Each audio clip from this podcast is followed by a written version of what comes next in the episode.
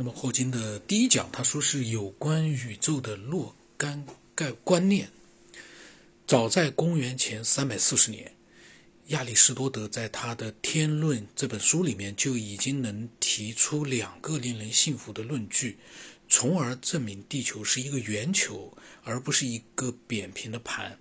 公元前三百四十年，嗯。那么可能是他在这本书里面提出来了，但是呢，没有人相信。我估计啊，因为公元前三百四十年，我估计没啥人相信地球是一个圆球。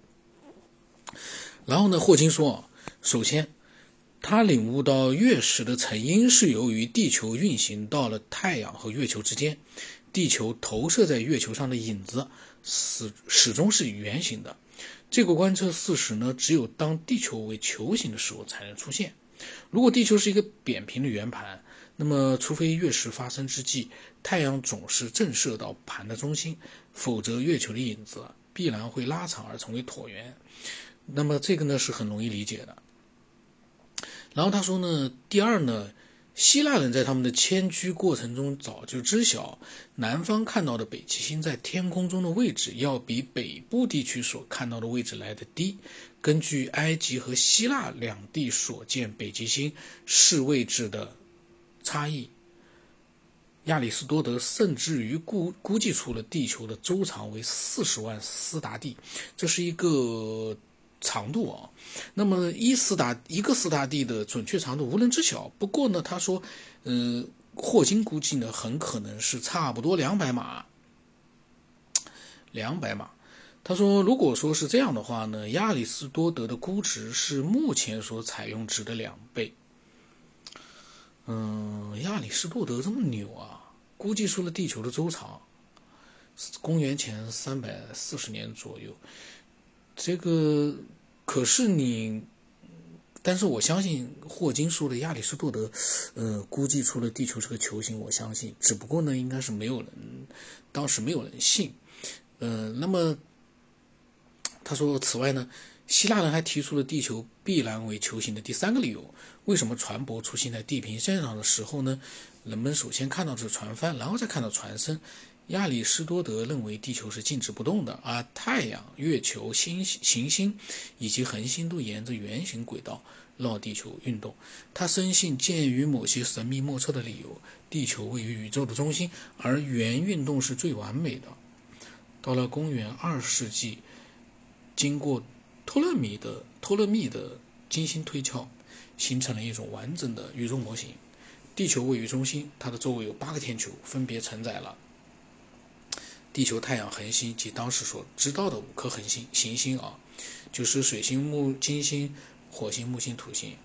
这些行星分别在一些较小的圆轨道上运动，而这些小圆圈又各自附于上面提到的那些天球上，由此来说明所观测到的行星在天空中的复杂运动路径。位于最外面那个天球上的，则是一些所谓固定不动的恒星，它们之间的相对位置始终保持不变，同时又作为一个整体在天空中转动。至于在最外面的天球之外又是什么，则从来没有被搞清楚过。但这肯定不是人类可观测的宇宙的组成部分。当时不是也能看到星星吗？天空中繁星点点，嗯，他们会觉得那是什么呢？然后他说，托勒密的模型提供了一种颇为合理的精确系统，它可以用来预测天体在天空中的位置。但是为了正确预测这些位置，托勒密不得不设定月球运动的路径距地球时近时远，最近的时候月地距离只是其他时候的一半，这意味着有时候月球看上去会比通常所看到的大上一倍。托勒密本人知道这是一个问题，但尽管有这个缺陷，他的模型在当时为大多数人所接受，虽然并非人人都予以认可。基督教教会接纳了托勒密的模型以作为宇宙的图像，因为它与圣经的记载相符。该模型的一大好处是，它在恒星球之外为天堂和地狱留下了广阔的空间。那个霍金啊，他在回想宇宙，就是嗯，在数千年前，就是两千五百年前一直。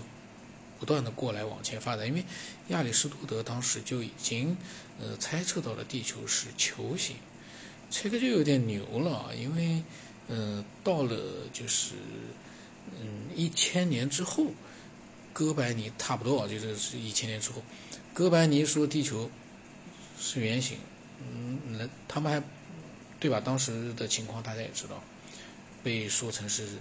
异教邪说，那么基督教会呢？但是呢，是接受了托勒密的模型作为宇宙的图像。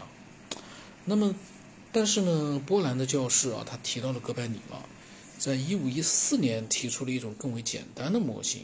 最初呢，哥白尼因为担心会被指控为异端异端之说，采用了匿名的方式发表了他的模型。他的思想是太阳位于中心且静止不动，地球和其他行星绕着太阳在圆轨道上运动。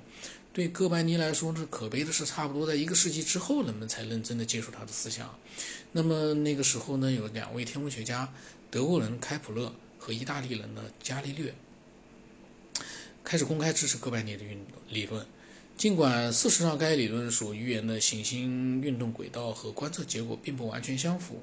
那么亚里士多德托勒密理论的消亡始于1609年，在那一年。伽利略开始用望远镜观测夜空，当时望远镜啊才刚发明不久。